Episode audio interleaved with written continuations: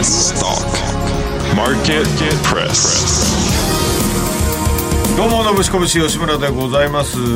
今日はですねまあちょっといつもより人数少なめというかそうね。はい。お送りしますけどまああのーまずゲストのゲストというかコメンテーターの方紹介前にこうお話しするのもあれですけどなんか始まる前にこのパソコンの画面縦にしようとしますね。結構力ずくでグッてやろうとしていやこれならないやつだけどなと思いながら何があったのかなと思いやって縦にしようと思ったわけではないんですよ。あそうなんですか、はい。いや結構直前で力ずくでいくのかなと思って、まあ鍛えてはいますけれどね。はい、何か探してることがあったんまあ、ですね、ちょっと探してるものは見つかりませんでしたけれども、はいはいはい。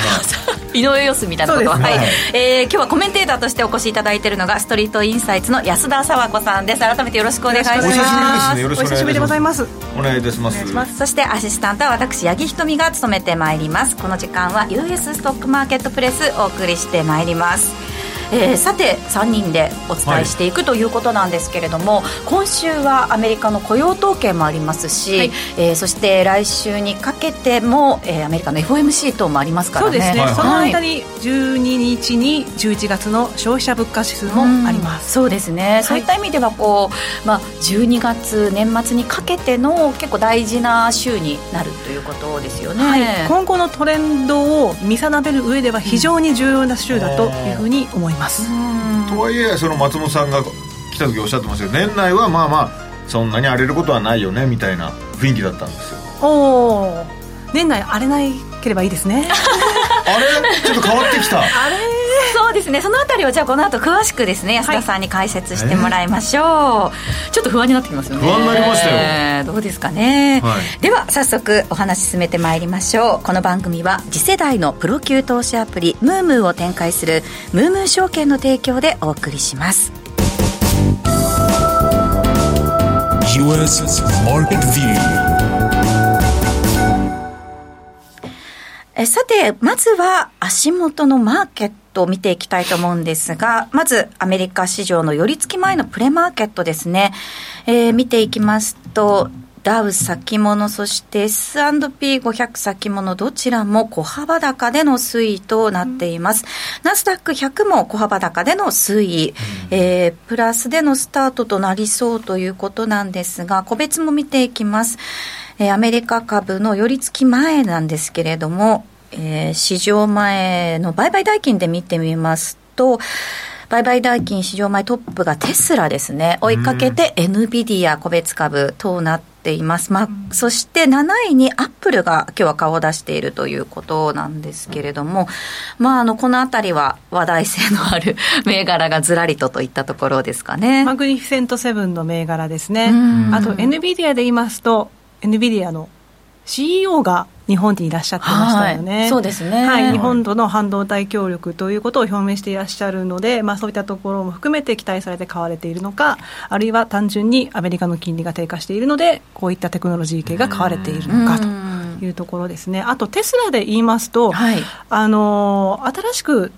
こう出荷がされたサイバートラック、うんうん。あれがその走行距離が短いだったりですとか価格帯の問題もあってあなんかね、高いとかって。いや高いしバカでかいんですよあれそうなんですよ。そうなんですよね。はいで、しかもなんかあの、ウィンカーを出すボタンかなんかが逆にあって使いにくいとかそういうあの噂を聞いています。はい私自身はあの乗っていないのでわからないんですけども、はいそれで最初は評判が悪かったんですが、その分下がったんでまた買い戻されたりしてるのかなという印象を持っています。なるほど。はいまあ面白い車なんですよねテスラトラックはあ、のそうなんですね。ファンはもう見た目だけで、見た目が勝負じゃないですか。見た目はもうやばいんです。よ近未来的へでー。あとなんか建物も引っ張れたりな引っ張れるというかなんて言えばいいんですかね。それ自体でキャンプできるみたいなこともなんなんてうまく表現できないんですけど、とにかくすごい夢の詰まった車なんですけどそういうみなんかウインカーの位置がっていうとのもあるんか、ですね、まあ、走行距離とか一応その充電を満タンにしたところでいうと東京から神戸間550キロぐらいは行けるという話なんですいや絶対無理です。多分無理じゃない？絶対無理無理絶対無理です。あのサイズだったら。へえあそれぐらいパワーがいるような結構大型のものなんですね、なんかこれまでのテスラとはだいぶイメージが違いますよね。全く違いますね。うん。そのあたりがちょっと投資家の皆さんにどう評価されるのか、マーケットでもどう評価されるのかというところなんですね。そうですね。金利で言うと、はい。うんこの番組が始まって一番低くなったんですかね。そうですね、9あーそう月ですね。はい。上旬以来の水準、4.2%割り込んでて、10月にこの番組が始まった時って、5%超えてたんですよ、そうですよね。それから比べたら、だいぶ下がりましたよね、急低下といったところですよね、えそして、あのー雇用動態調査、ジョルツに関しても、はい。先ほど、あそう ADP、ADP 雇用統計ですね、はい。失礼しました、ね。はい、先ほど出てきましたけれども、予想を下回った水準だったということです。ですね。ええ。これですよね、問題は、うん。これはどういうふうにお願いします。受け止められるのかっていうのは、まあ、マーケット。と、為替の方はですね、あまり大きな動きがなく、147円10銭台での推移となっていますので、先週ぐらいですかね、もともとあの、えーバッドニュースはグッドニュースはい、を教えていただいたんですけど、はい。先週ぐらいからバッドニュースはグッドニュースかもしれないけどバッドニュースはバッドニュースかもしれないというこの謎のちょっとよくわからなくなってきましたねわけわかんなくなっちゃったんですけど。あの素直に今回の弱い数字と、市場予想が13万人で、はい。実際の数字が10.3万人なので、まあ、それであのアメリカの株先物は上昇しているなという印象があります。で、はあ。えー、と ADP の全国雇用者数って前月もそうでしたけど前月これ修正で10.6万人なんですが、うん。あのーぜと全国雇用この ADP の方が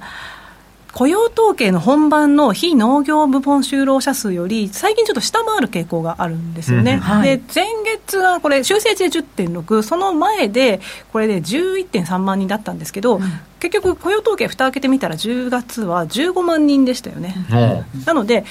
まあ、弱い数字でグッドニュースなんですけど、まあ、あまりそんなにこう当てにもできないかなというところはあります。あこれの数字自体出た数字自体が当てにならないとは言わないけどうん、そうですね。あの頼りになるかと言われるとまあ半々で見た見た方がいいかなという気持ちはありますね。ほど。ちょっと若干なんか平均で大体2021年からマイナス3万人ぐらい下押ししているんですよね。うん。雇用統計の数字より。なのでちょっと ADP の雇用統計が弱いからといってイコールこれぐらいの水準というのは今まであんまりないですね。そうですね、はい。じゃあやっぱりもう本ちゃんの12月8日をちょっと待つしかないかなっていうところがあるそうかもしれないですね。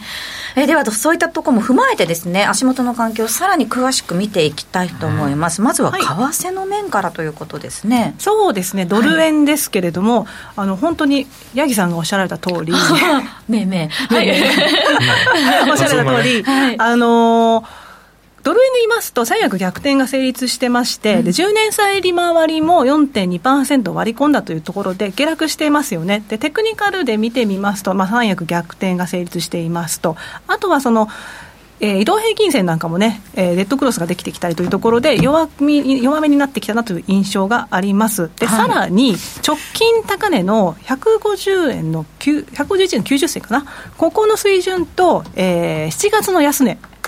この水準の38.2%押しが146円の30銭にあるんですよ、うん。で直近のこの安値って146円の27銭まで行きましたよね。今そこで止まってる状態です、うん。で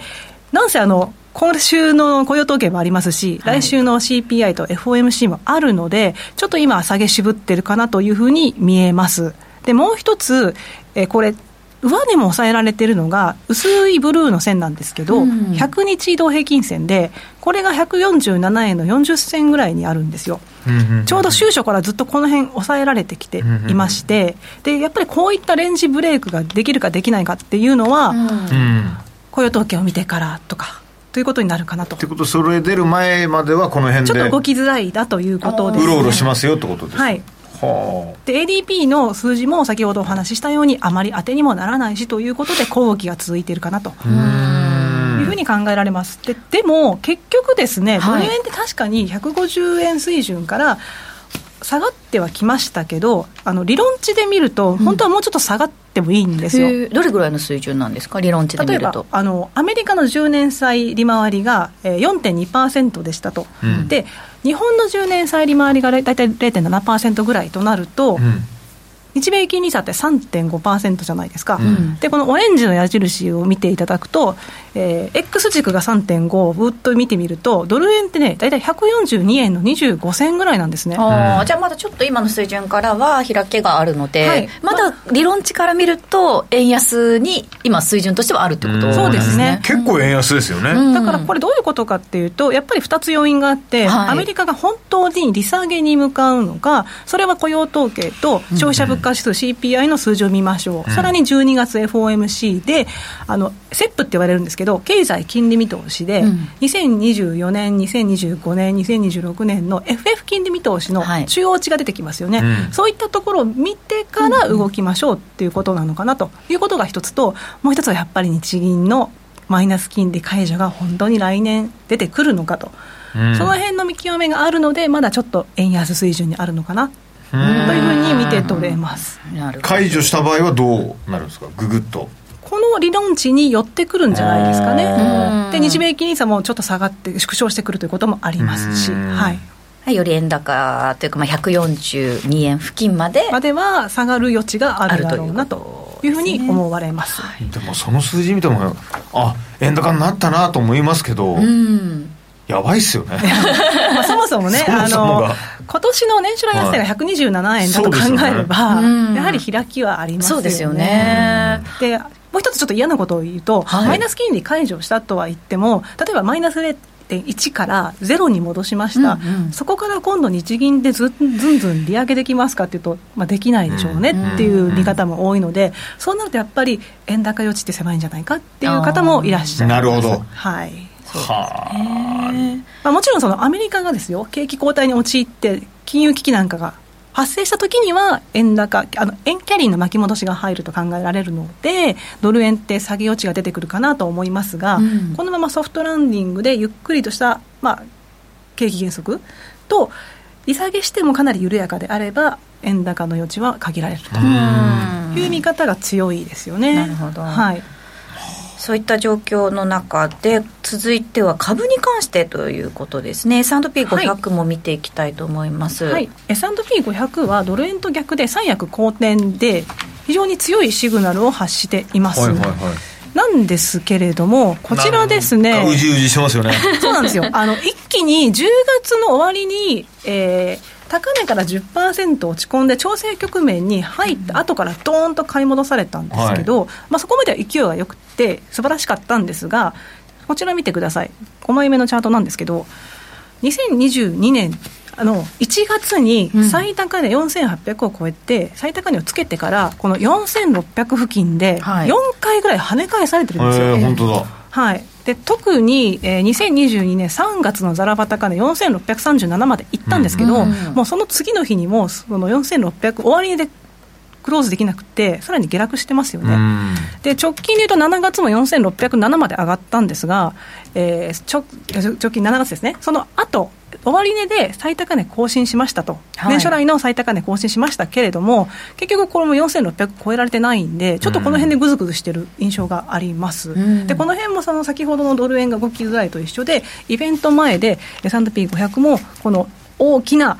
立ちはだかる4600の壁で踏みとどまってるわけですよね。うん。でもじゃあここをもし、まあ、超えてくればちょっと明確に上方向のトレンドが出てくるっていうか上方向に出てきて、さらに言うと、その最高値の2022年1月につけた最高値の4800超えというのを目指してくるんだろうなとうんうんいうふうに予想されます。どれぐらい超えたら超えるもんなんですか？だって4600の壁37頭出てもまあさ戻った結局でも次の日に、終値で4630あたりの水準を下回ってるんですよ。だから2日にわたって4600終値でやっぱり4600ちゃんと維持したい、まあ、2日とか、はい、あなるある程度の期間を持って、それでしっかり上がっていくかを見たいんですが、今のところ、本当、ワンタッチで終わってきてるので、なるほど本当にそれがちょっとこう4600の壁を感じさせますよね。うん。はい。そうですね。まあでも年末にかけてねちょっともしかするとお休みの方も増えてくるので。マーケットが薄くなって、それで買いの勢いが強まれば、もしかしたらってことはありますね。うん。はい、でもう一個気になるのがですね、はい。まだあります？あの S&P500 って今言われているのが、マグニフィセント7だけではなくて、幅広い銘柄が上昇しているというふうに言われています。はい。それで何を何で見たら分かるかというと、あの200日移動平均線を超えた銘柄が S&P500 どれぐらいの割合ですかってことなんですけど、現時点で59.2%なんですよね。うんでこの水準っていうのが2014年から18年のまあ平均、まあ、要はその経済が正常な状態だった時ですけど、その時と大体同じぐらいなんですよ。でグレーの線であるんですけどね大体60 62.7なんですけどね、その平均値が。で、今59.2なんで、まあ、それに近い水準にあるわけですが、ちょっとね、やっぱりこの平均値に来ると、はいちょっとね、踏みとどまっちゃうんですよね。で、一応年初来に入ってから、ここ超えてきて、それで70%いった時あるんですけど、ここもちょっと一時的で戻ってきちゃってるんで、ちょっとまだ弱い、弱いというか、勢いがちょっとまだ乏しい気がしてますね。まあ、材料が、この勢いづける材料が何があるか、それが FMC だったりとか、はい、まあ今回の雇用時計も含めて、材料になるかどうかっていうところですね。そこがはっきりしてくればと思います。なるほど。はい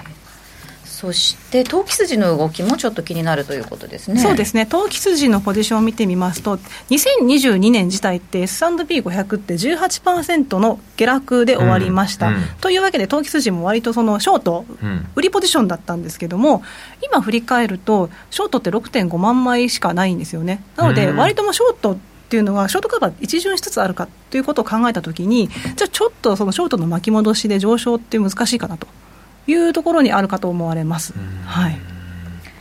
なんだ、いろんなところである意味、節目てきてる、うん、そうですね、っていうのが分かりますよね、はい、年末にかけてね、なかなか今、ちょっと見どころというか、はい、でもこのままで終わっちゃうのかなっていう、あなるほど、あまり、このまま安定して終わってくれればいいんですけど、やっぱりね、えー、FOMC がどうなるか、これ次第ってことですか、はい、そうですね、その FOMC の見通しに関しては、この後じっくりとお話伺ってまいります。はい、えー、さて、アメリカ市場、寄り付き前のプレマーケットですが、引き続き S&P500、ナスダック100は小幅高、ダ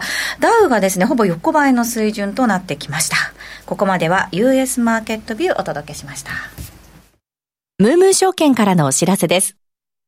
投資家の皆様、金融情報アプリムームーをご存知ですか？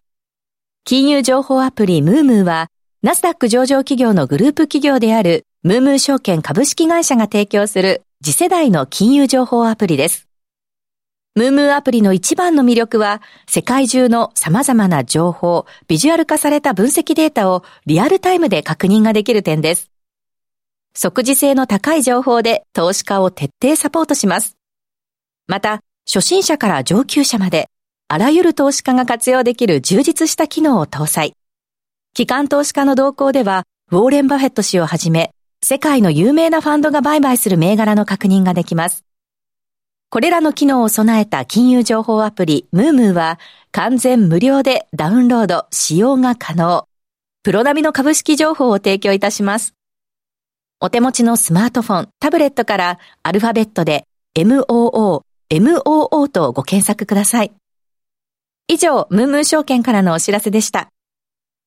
ムームー証券株式会社、金融商品取引業者、関東財務局長金賞、第3335号。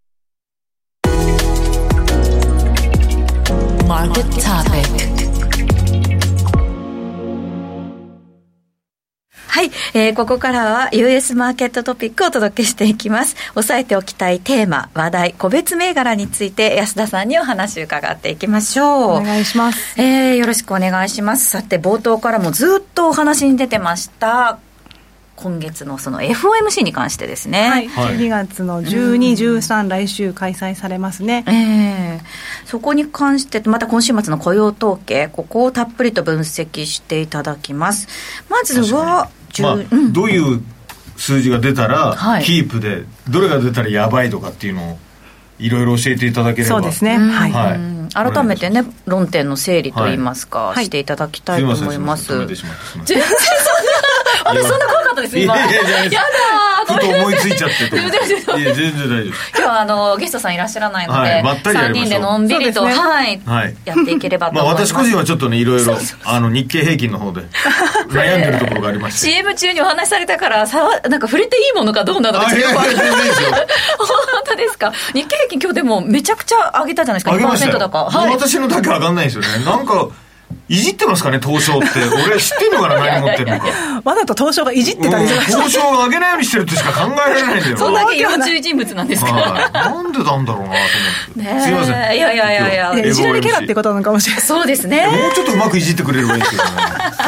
でもアメリカ株でじゃあ、挽回をしましょう。しましょう。FOMC。はい。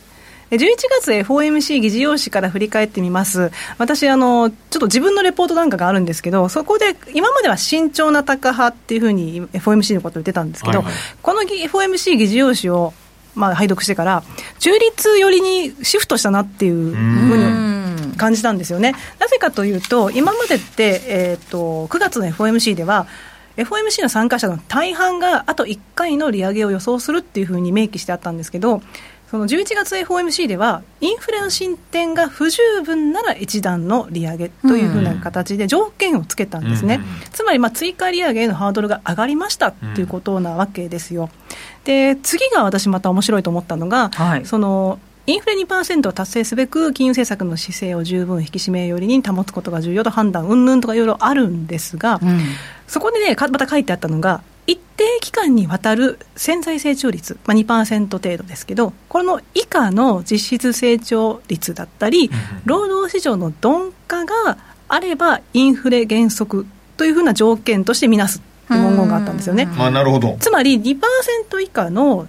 実質 GDP 成長率が2期続いたりとか、うんうん、労働市場の鈍化を確認するんであれば、インフレも減速するって判断するわけですよね。うん、ってことは、えじゃあ、その後って据え置きじゃなくて、もしかしたら利下げっていうような連想が働きますよね。なんかわかんないですけど、素人の僕はピンと思ったのは、なんかゴールというか、そうですね。それを今回定めた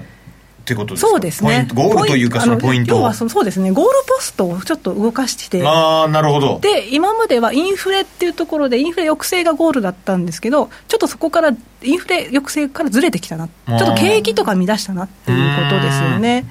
であとその情報リスク、下方リスクっていうのを FOMC 議事要旨で明記してあったんですが、まあ、予想を上回る消費とか労働市場の逼迫なんたらっていうのが情報リスクだっていうふうに指摘してたんですけど、うんはい、下方リスクが面白くてですね、うん、あの金融引き締め効果とかっていうのは前から書いてあったんですよ、うん、まあ、政府機関の閉鎖もこれなくなったんですけど、そういうことも書いてあったんですが、特に新しく加わっていたのが、金利上昇による保有証券の未実現損失、つまり、うんアメリカの国債の利回りが上昇すると債券の価格が下がる、はい、でそれを持っている銀行は結局、時価ってその価値が下がっちゃうと。うんうん、ということは、シリコンバレー銀行みたいに、うん、破綻したシリコンバレー銀行みたいに、預金流出があったときに、債券を売ったとしても、その価値が下がっちゃってるから、お金が間に合わなくなっちゃう。でそういうことが問題だっていうふうに言い始めてるわけですよね、うん、で11月の FOMC といえば、もちろん直前に10月に5%乗せてましたから、はい、多分そういったところが意識されたということ,、ねいうことですよね、うん、あとその商業不動産の弱含みについても今回初めて言及してまして、割とその金利上昇に敏感なところを意識し始めたなってことがこれで分かります。と、いうことはやっぱり積極的にもうインフレがちょっと上振れたからといってもちろん大きく上振れしたら利上げということはあるんでしょうけど、うん、多少前月から0.1ポイントぐらい上がったぐらいで別にそんな利上げしないよねっていうことが考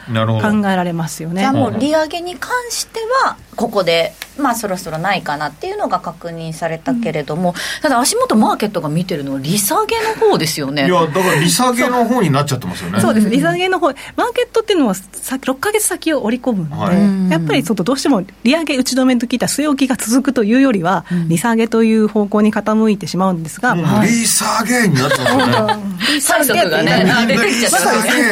催促する前にも株が上がっちゃって。っていう、普通催促相場って株下がるんですけど、あそうなんです そうなんですよ。なんだけど、今はちょっと上がってますが、えーと、11月のベージュブックをちょっと振り返ります、はい、で11月ベージュブックって何が大事かと言いますとあの FOMC で経済指標とともにこれ注目されるんですね、えーと、12地区連銀あって日本銀行の指定みたいなところです、その12地区連銀が各地区の経済状況を報告するのがベージュブック。あの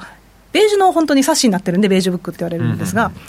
その中を見てみるとインタレストレート、金利の文言が36回登場してたんですね。うん、で、これって、えー、利上げするしてから一番多くなってるんです。よ、う。ん、あすみません、今年で一番多いんだ、今年で一番多くなってまして、で、えー、さらに言うと、その金利上昇に関して需要減退っていう、だって商業商業不動産の需要が落ちるとか、うん、住宅の需要が落ちるとか、うん、あとは設備投資の融資が落ちるとか、そういった報告がかなり多かったんですよね。うん、でそういうところを踏まえると、やっぱりこの高金利による打撃っていうのが現れてると。あおいうことが金借りてまで何かしようっていう人がもうどんどん減ってきてるきてるということですよね。でもう一つあの支払い遅延やっぱり金利が上昇してしまうと、クレジットカードの貸し倒れが増えてるなんてこうお話ししてますが、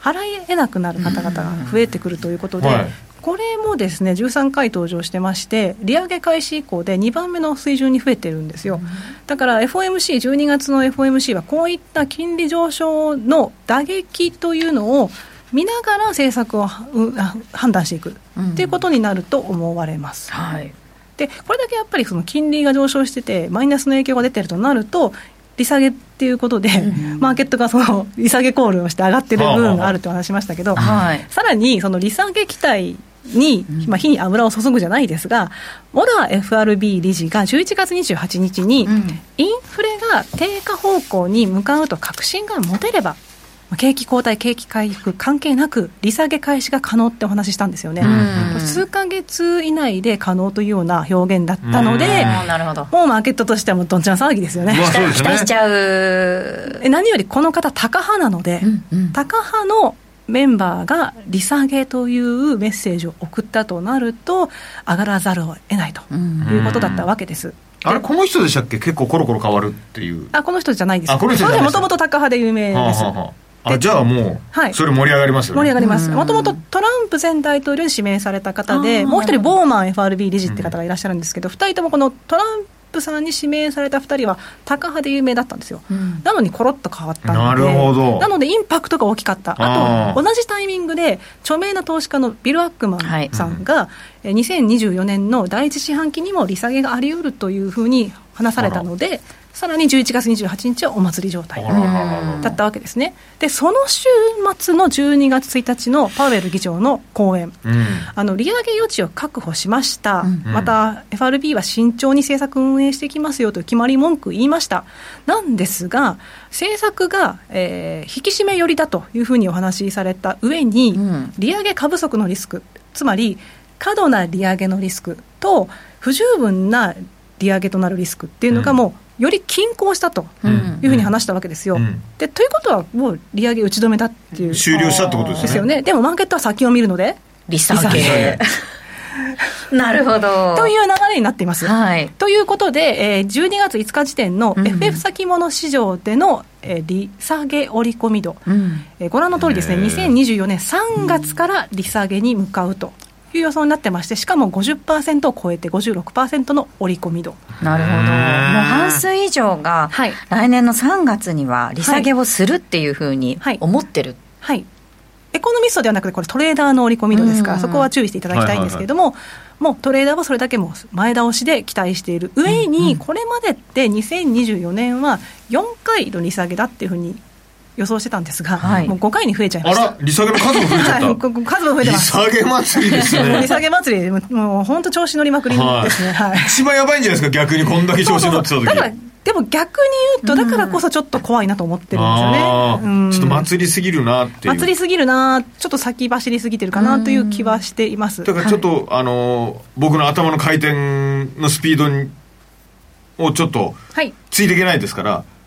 要約すると今日ここ最近、あのー利上げはしないが出たんですよね。はい。で、えー利上げがしないって出てそこにマーケットはやっぱ先見るから利下げを期待したと、でさらに言うと、そのタカ派のウォラーさんとか、はい。パウエルさんの発言もあって、その期待がダメ押しされたと。はいはいはい。いうことになりました。織り込みの利下げなんですけど、はい。これもう一個やっぱ欲深いから僕は、欲深い。い今織り込みの利下げが形になってるわけじゃないですか、はい。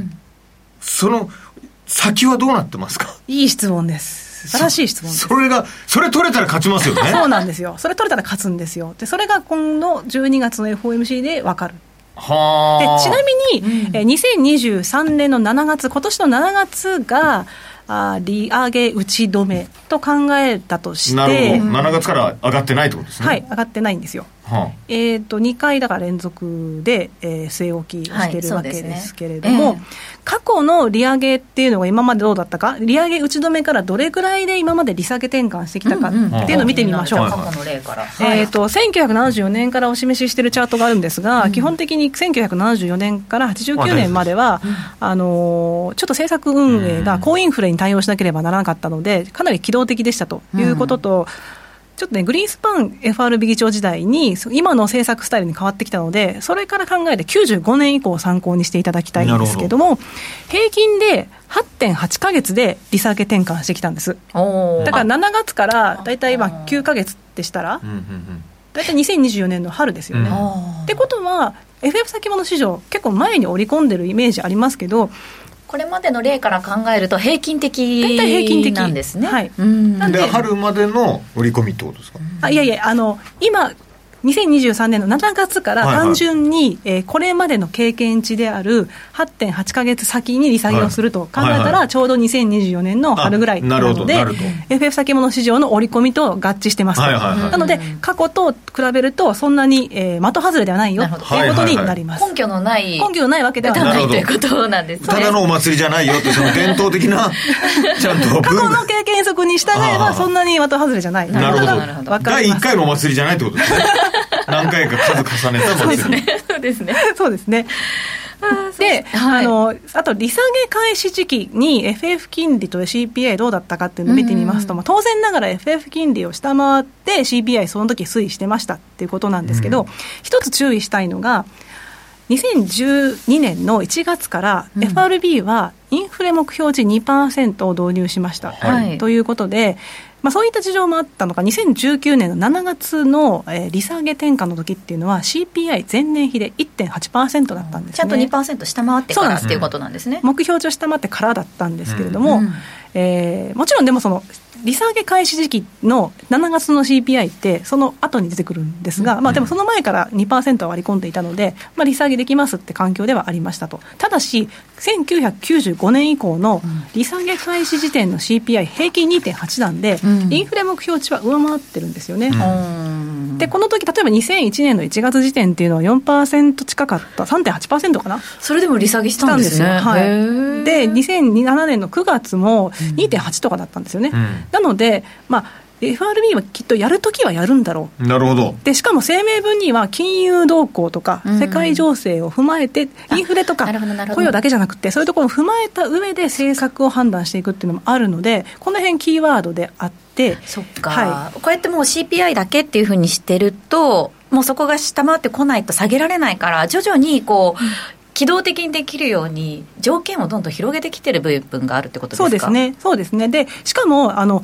インフレ2%の回帰って、9月の FOMC の SEP では、2026年にならないと2%に戻らないって予想してるんですけど、振り返ったら、えちょっと待ってよ、9月 FOMC の SEP って、2024年の FF 金利見通しの中央値って、下がってましたよね。うん、ってことは、やっぱり利下げはインフレが多少高くてもできるってことを FOMC が示しているので、それもあるので、だから、マーケットってちょっとお祭りモード入ってるように見えましたけど、先ほどおっしゃられたように、八木さんが、根拠がないわけではないということですね。はいそして来年が、例年とちょっと違うのが、アメリカの大統領選だということですよね、ね、マーケットは多分大統領選も意識して、さらに利下げを睨んでるんだと思います。というのが、まあ、あの1980年、2008年、2020年と、これ、大統領選があった年、また景気後退が起こってた年だったんですが、全部ね、あの大統領、与党と現職の候補が敗北してるんですよね。でもちろんね、バイデン大統領も、この実績をご存知のはずですから、はい、まあ、景気後退は回避したいでしょうし、うん、だからこそ、イエレン財務長官を含め、アメリカン景気はソフトランディングに向かうってアピールしてると思われます。うん、まあ、そういったことを踏まえると、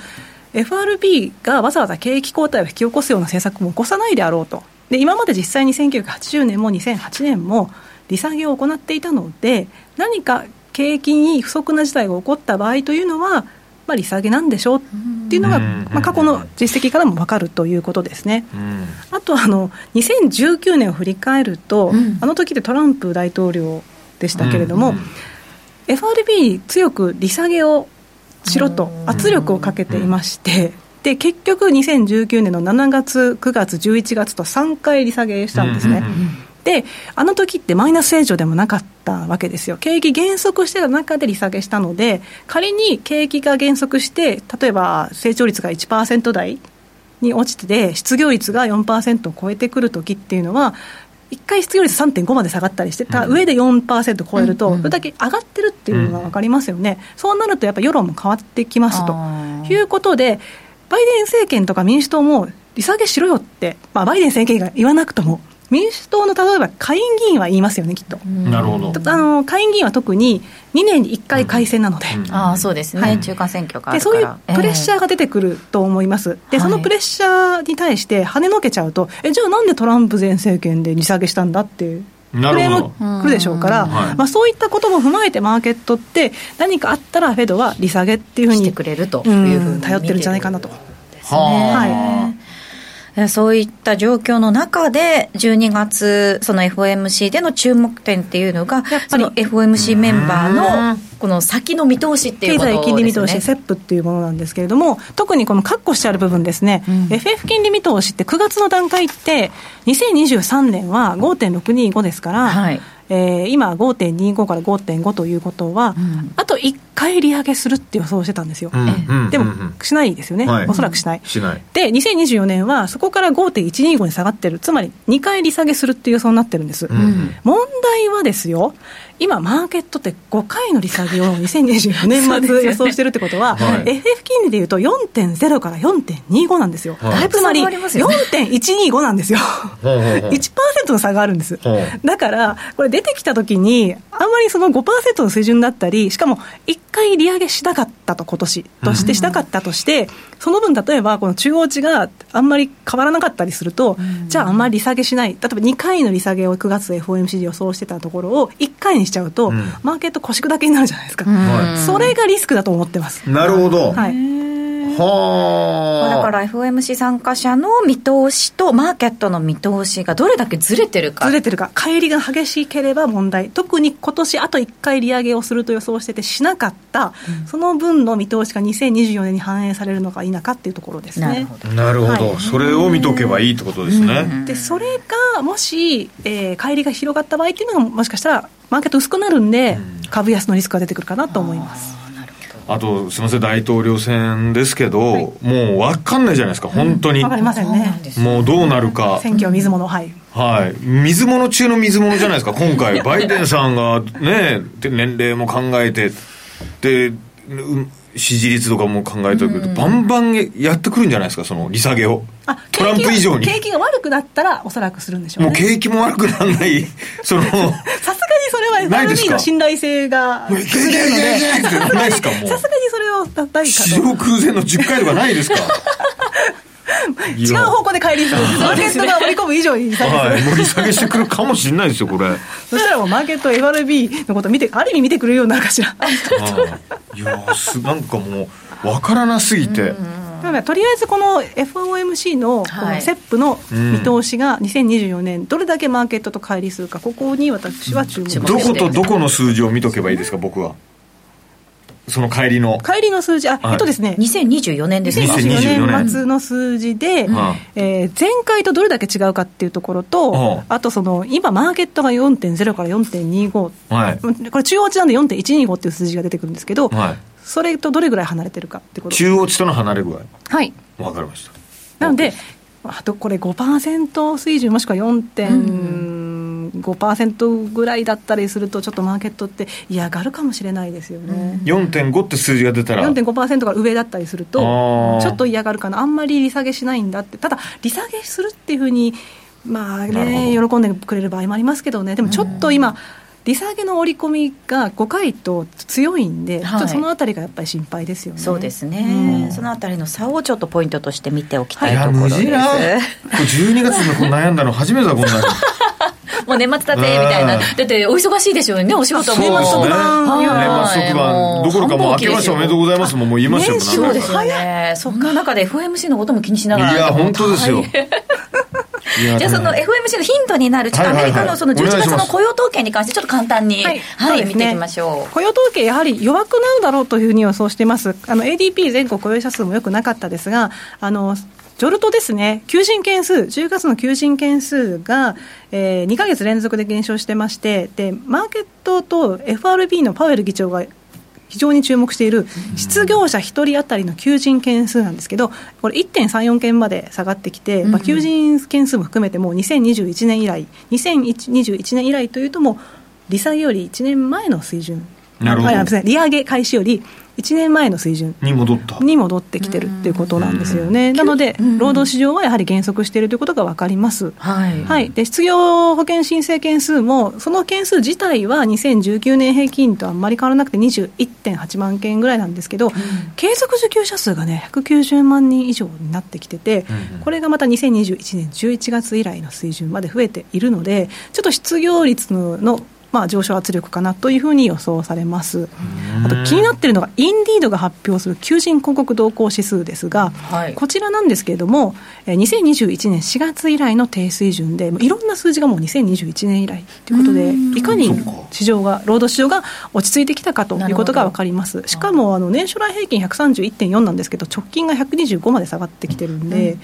緩やかながら労働市場も緩みつつあるなということが分かります。不思議だな。人が足りませんっていう広告がうん。ちょっと減ってきてるっていう減ってきてる、あのはい、求人広告が減ってるってことですね、不思議ですね。あとその雇用統計で今後注目されるのが、その全米労、えー自動車労働組合、UAW がスト終了したので、その分が増えるんじゃないかっていうことを言われてるんですよ。はい。でブルームバーグもその前月15万人だったけど、今回は18万人増になるんじゃないかと報じられてたんですが、今もう市場予想、すでに18万人の増加になってます。うん。なんですけど、足元でちょこちょこマイクロソフト、アマゾン、スポティファイ、シティグループ。これは結構な規模でしたよね、スポティファイは12月うん、従業員の17%、1500人の削減を発表しましたけど、リストラまた発表し始めてるんで、特に年末ってそのリストラの発表しやすい時期でもあると、年末にかけて。ということもあって、あと気になるのが、シティグループもそうですし、ウェルスファーゴもそうなんですけど、金融？金融、これなぜかというと、回転率が低くなってる、つまり辞める人が少なくなってるから、人は余剰だって言い出してるんですよ。だから金融のセクターの。はあってことは、それだけ人が余剰ってことは、辞めないイコール、景気が悪くなるから辞めないじゃないですかって考えられるんで、結構バンバン動くイメージありますけど、はい、それはそうじゃなくなってきてるってことは、特に金融のセクターの方々なんで、私ちょっとここ気分かってんだよ。に気にしてますね。分かってんだよ、もう景気悪くなるの。分かってるから動かないんだよ。それはいでちょっと数字に若干現れつつあるということはい、なので、雇用と統計はちょっと、例えばその非農業部門就労者数が多少まあ堅調な数字でも失業率であったりですとか、あとその賃金上昇率というところで鈍化を確認できるかなというふうに考えています。えー雇用統計は12月8日に発表される予定です、津田さんの頭の中ってどうなってるんですかね？すごそうじゃないですか。こういうデータがもうそうそうそう。全部入ってるわけですよね。聞いたそばからふわですけど私でも縦にしようとしましたけど。ね、そうですけど。モニターをね。そうなるわなと思います。疲れ果てますもん。こんだけ考えてたら。はい、えー盛りだくさんでお届けしました。以上マーケットトピックをお届けしました。ムームー証券からのお知らせです。ナスダック上場企業のグループ企業であるムームー証券株式会社は、アメリカ株取引を開始しました。ムームー証券のアメリカ株手数料は、どの銘柄でも200株までの売買は一律税込み2.18米ドルで注文ができます。グローバルスタンダードの手数料体系で、お客様のアメリカ株取引をサポートします。取引可能なアメリカ株銘柄はおよそ7000銘柄となっております。また、業界初のアメリカ株24時間取引が可能。急な株価変動にも迅速に対応できます。アメリカ株投資の強い味方、ムームー証券をぜひお試しください。ムームー証券が扱う商品等には価格変動等により元本損失、元本超過損が生じる恐れがあります。投資にあたっては契約締結前交付書面等の内容を十分にお読みください。ムームー証券株式会社、金融商品取引業者、関東財務局長金賞第3335号。使って得するムームーアプリ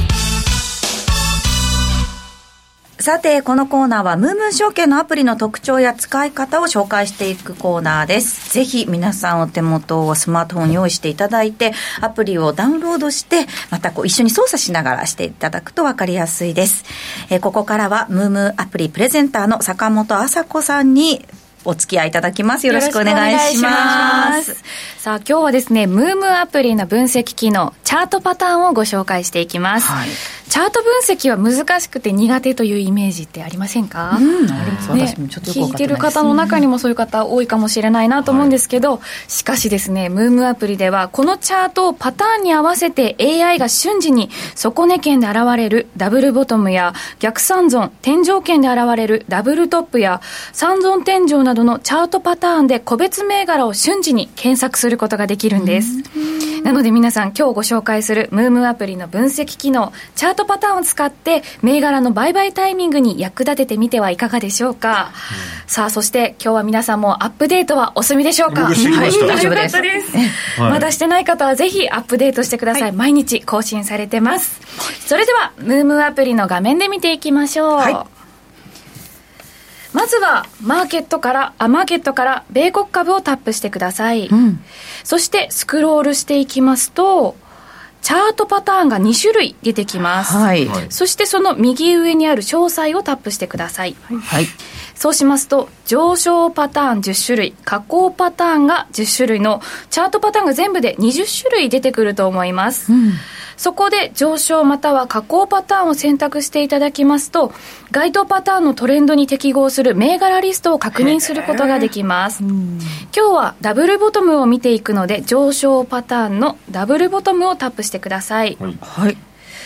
お、めっちゃありますね。そうなんです、ええ今日はですねストライキが集結したゼネラルモーターズが一番上に出てきています、でこのように大量の銘柄の中から AI が自動で銘柄識別パターンスクリーナーをしてくれているんです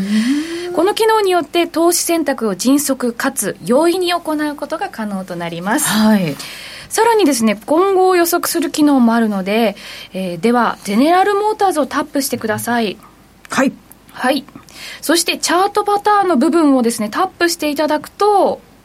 このように、ローソク足チャートのパターンの判定日や、そのパターンが上昇、わかりますか？チャートえっとチャパターンートをタップしてくださあい。、チャートをね。チャートの絵を、絵をですね、タップしてください。ええよ、おーはい、そうすると出てくるんですよ、はい。ローソク足チャートのパターンの判定日やそのパターンが上昇パターンか下降パターンか該当パターンの出現後の株価が上昇または下落する確率支持線と抵抗線などの情報を得ることができます。本当だ。だからこれで言うと、はい上昇確率74.65ってやつですか？そうですね、はい、そうなっています。このパターン判定の機能を利用することで投資リスクを適切に管理することができるんです。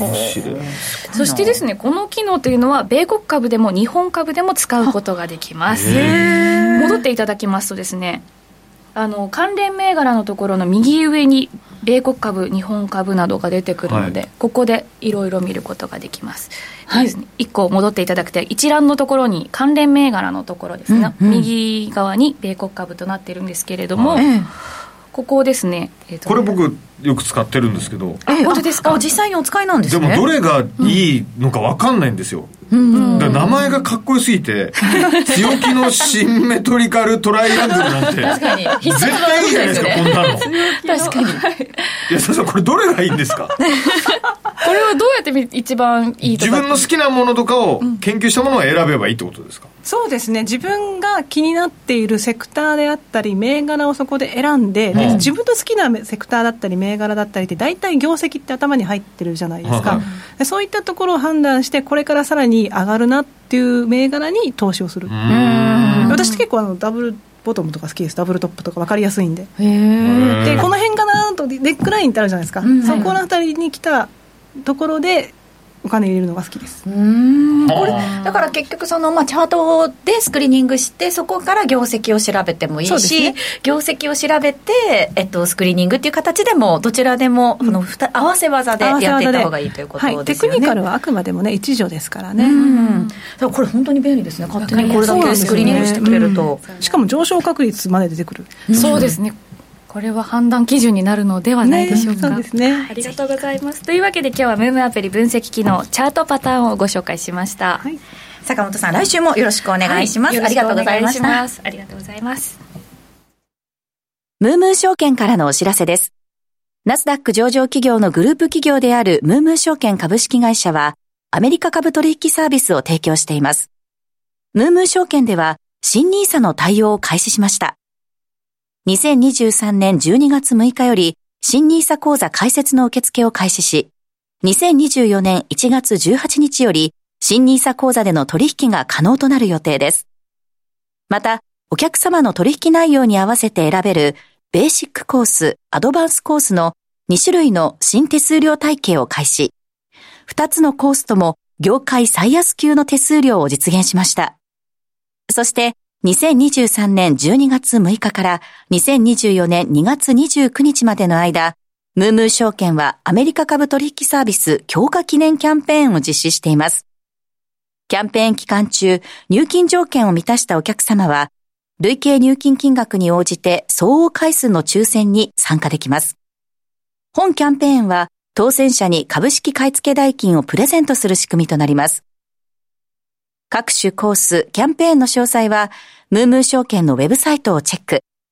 アルファベットで MOO、MOO とご検索ください。アメリカ株投資の強い味方、ムームー証券をぜひお試しください。ムームー証券が扱う商品等には価格変動等により元本損失、元本超過損が生じる恐れがあります。投資にあたっては、契約締結前交付書面等の内容を十分にお読みください。ムームー証券株式会社、金融商品取引業者、関東財務局長金賞第3335号。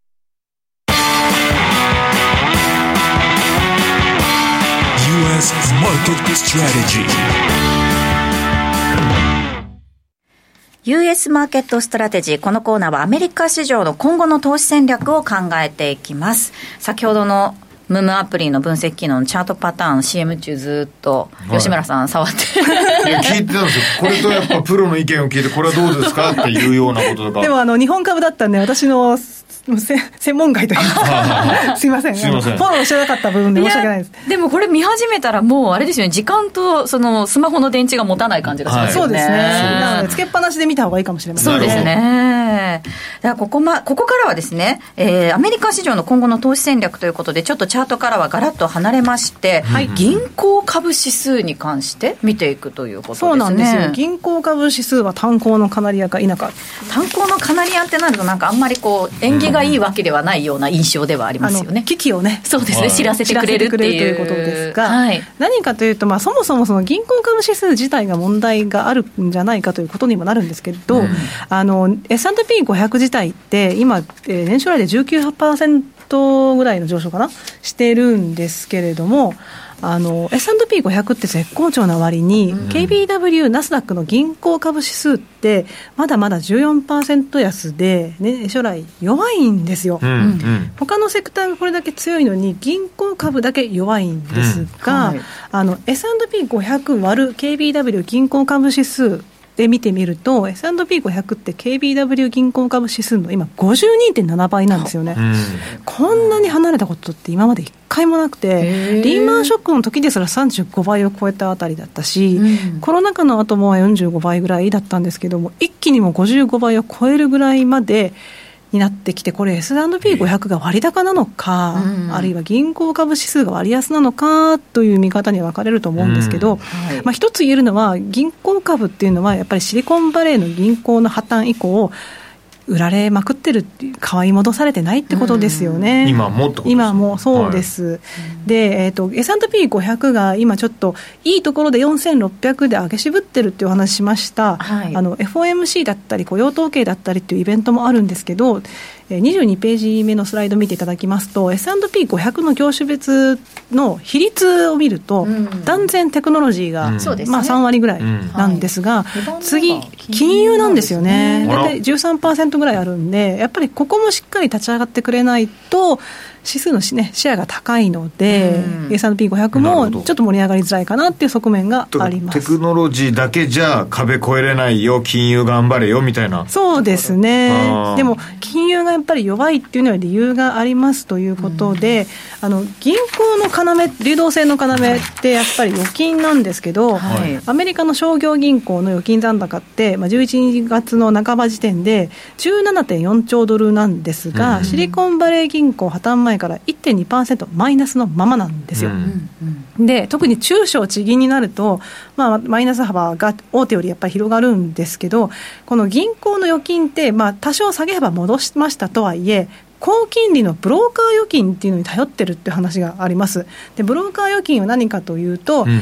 えば大手の銀行が、えー、持っている浄土性預金、うん、CD ですね、あれ、移動が可能なので、だから浄土性って言うんですけど、うん、でそれって高金利の浄土性金利、えー、預金があるんですが、それを束ねて、うん、中小とか地銀とか流動性が欲しい銀行に、ブローカーを介しが売るんですね、それを。で、それがブローカー預金って言うんですけど、この比率が結構高くなってきてるんです。で、えー、ブローカー預金残高自体、第3四半期に1.3兆ドルで、これ、過去最高なんですけど、はい、23枚目のスライドの右のチャート見ていただくと、もう V 超えて、コロナ前の水準までガーンって伸びてるの分かりますよね、だからそれだけやっぱり、今、中小地銀だったり、銀行業界全体が、預金をあのインセンティブつけても入ってこないんで、どちらかというと金利の高い MMF なんかに奪われてしまうんで、それでこういうブローカー預金に頼らざるを得ない状況というのが見て取れます、そこもですし、またあの商業用不動産の課題っていうのもやっぱり結構あれですよね。そうですね、あちなみにすみません、ブローカー預金の比率が上昇した銀行を紹介したいんですけど、はい。はい、えーと、JP モルガンですら、えー、1年前と比べて2023年の第2四半期で上昇してるんですが、えー、シティナショナルバンク、ザイオンズバンコープ、ウエスタンアライアンスバンコープなんかは、一桁からも一気に2桁台、うん、ウエスタンアライアンスバンコープなんか35.6%まで上がってきてまして、して、6%からですね、そう7%が大体35.6まで上がってきて、何が言いたいかというと、ブローカー預金に頼らざるを得ないということは、しっかりした定期預金ではないので、これってもう、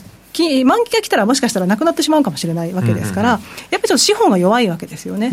なので、預金流出になったときに、ちょっとそのシリコンバレー銀行のような問題が起こりやすい。はいとなると、他の銀行にもしかしたら買収されるかもしれない、再編の時に買われる銘柄かもしれないというところで、こういったもうブローカー預金の高い比率の銀行というのは、注目すると面白いかもしれません。シリコンパーク銀行の時もあのあれでしたもんね、すごく預金の流出が早かったですからね、はい、そういうのとかも考えると、はい、これぐらいちょっとやっぱ比率が高いっていうのは、注意してみとかなくちゃいけないということね、その通りですね。で、先ほどおっしゃっていただいた商業不動産のところなんですが、はい、ここもやっぱり問題で、11月 FOMC 議事要旨でも、不動産この商業不動産、下方リスクの一つと指摘されましたが、うん、えー、全米リアルター協会の数字によると、主要200都市別の8月オフィス空室率ですね、うん、これ13.3%で過去最悪なんですよ。はい、で他の調査を見ても、本当、過去最悪の水準に近いというところで、うん、あの最近、ウィーバーク破綻しましたけど、えー、そういったところがまたオフィス空室率を上げて、押し上げてしまっているということで、何が起こるかというと、こういったディベロッパーの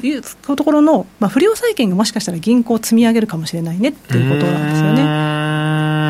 うん、うん、ってことは銀行縦なんなんですかね強くなる要素がなさそうじゃちょっと銀行ね弱いなっていうふうにやっぱり考えざるを得ないので、それが指数にも表れているんですが、なのでこの銀行ちょっと戻りづらいということも考えて、まあ、ショートを振るのかあるいはもしかしたら再編の時に買われやすい銘柄を選ぶのか。そういったところで考えてみると面白いかもしれません。なるほど。逆にこの金融がちょっと弱いっていうことでもうテックがめちゃくちゃ引っ張ってくれると、うん、S&P5004800 超えていくっていうのもあるかもしれない。ですね、はい、そのあたりもちょっとなかなかまあ全ては12月8日の雇用統計そして8日？来週以降の FOMC ということですね。このあたりでどうなるかというのがちょっと出てくるかなといったところですね、はい。以上 US マーケットストラテジーお届けしました、はい、番組もそろそろ 失礼しました。番組もそろそろお別れの時間となってまいりました。この番組は次世代のプロ級投資アプリムームーを展開するムームー証券の提供でお送りしましたアメリカ市場のプレマーケットですがダウ S&P500 ナスダック100先物ですがいずれも上昇での推移。ナスダック100は0.7%高ということでなかなかちょっとテック強くなってきてるような印象ではありますね、ね、いいですか？これでね4600しっかり超えてくれればいいですね、うん、はい。えー、ここまでのお相手平成のぶしこぶしの吉村さんそしてストリートインサイツ安田佐和子さんでした。ありがとうございました、はい、ありがとうございました。それではリスナーの皆さんまた来週です